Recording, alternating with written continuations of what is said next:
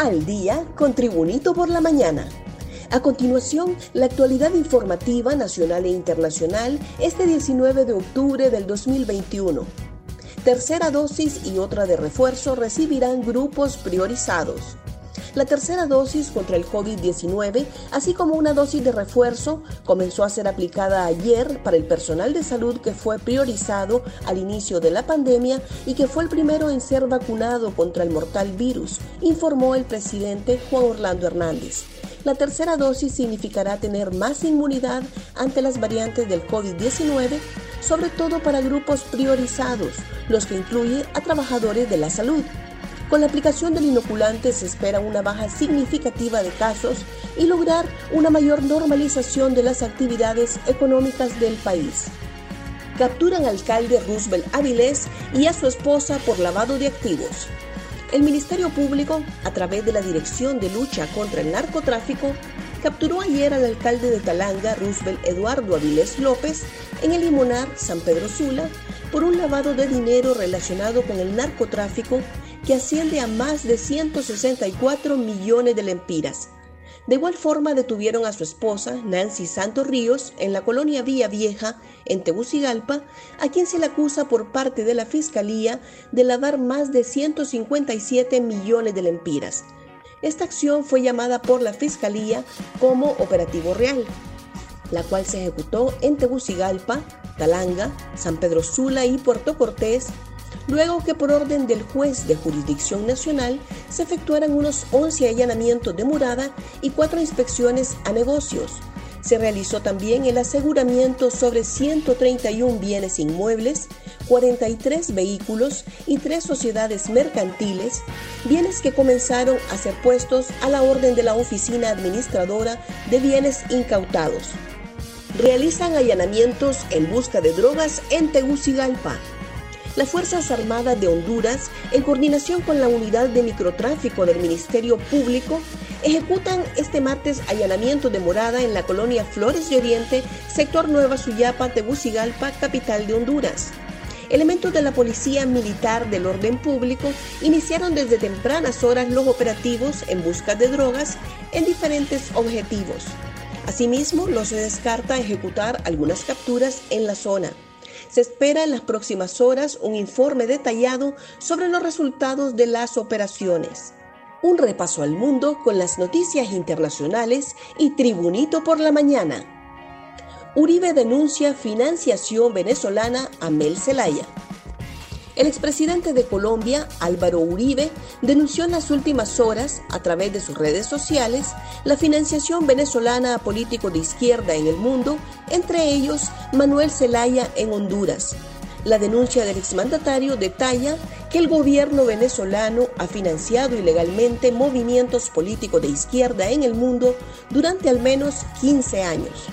Elecciones presidenciales en Nicaragua serán falsas jefe de diplomacia de la Unión Europea. El jefe de la diplomacia europea, Joseph Borrell, elevó este lunes el tono de sus críticas al gobierno de Nicaragua, al que calificó como una de las peores dictaduras del mundo, que se apresta a organizar falsas elecciones. De acuerdo con el jefe de la diplomacia de la Unión Europea, el presidente Daniel Ortega y su esposa, la vicepresidenta Rosario Murillo, se aseguraron el triunfo en las elecciones del 7 de noviembre, encarcelando a la oposición. Por ello, apuntó que los comicios presidenciales previstos para el 7 de noviembre serán falsas elecciones organizadas por una dictadura. Empieza el juicio de Karim Benzema por extorsión. Karim Benzema será sometido a juicio a partir del miércoles, acusado de participar en un intento de extorsión a su compañero de la selección francesa, Mathieu Balbuena, en relación con un video de contenido sexual. Específicamente, el delantero del Real Madrid está acusado de complicidad en el plan. Un amigo de la infancia de Benzema y otras tres personas también están siendo sometidas a juicio. Benzema se expone a una condena de hasta cinco años de prisión y una multa de 75 mil euros en caso de ser hallado culpable. El jugador niega la acusación. Continuamos con las noticias en Tribunito por la Mañana. Honduras da seguimiento a la persecución salvadoreña a pescadores en el Pacífico. El presidente de Honduras, Juan Orlando Hernández, dijo que la Cancillería y la Fuerza Naval de su país actuarán de conformidad a ley en relación al seguimiento que le dio una nave salvadoreña a pescadores hondureños en la zona del Golfo de Fonseca, al parecer el domingo. Desde ayer le estamos dando seguimiento a este evento. El ministro de Defensa, el jefe del Estado Mayor Conjunto, Tito Livio Moreno Cuello, y el contraalmirante Mann han estado en coordinación con la Cancillería y ya se tiene la investigación preliminar, indicó Hernández según un comunicado de la Casa Presidencial. Medios hondureños de prensa difundieron el domingo un video sobre una patrullera naval salvadoreña que se presume perseguía pescadores hondureños que faenaban en aguas del Golfo de Fonseca que Honduras comparte con El Salvador y Nicaragua. La versión no precisó si los pescadores faenaban en aguas territoriales de El Salvador o de Honduras. Alcaldía duplicará operativos para decomiso de afiches políticos. La alcaldía capitalina redoblará los operativos de decomiso de afiches políticos en los postes de luz, semáforos, paredes públicas y otros establecimientos del Estado.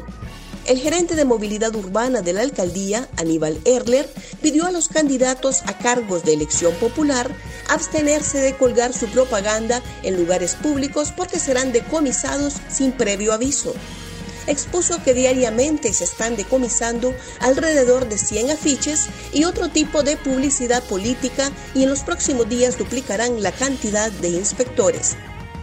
Advirtió que los decomisos se realizan sin importar el color político porque está prohibido por la ley electoral. Congreso Nacional e Iglesias a sesión para trabajar la lectura de la Biblia.